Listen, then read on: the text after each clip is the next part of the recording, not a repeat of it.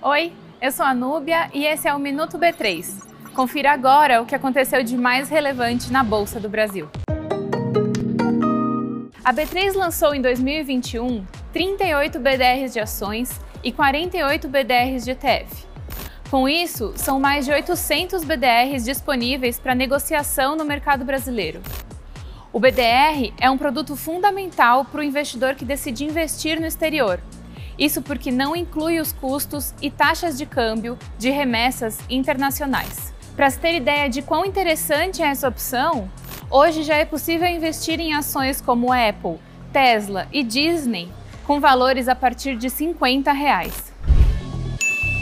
O Ibovespa B3 fechou em queda de 0,86% aos 103.921 pontos.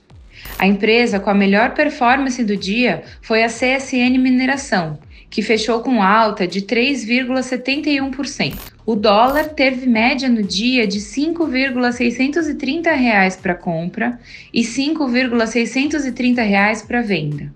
Já o euro teve média de R$ 6,356 para compra e R$ 6,359 para venda.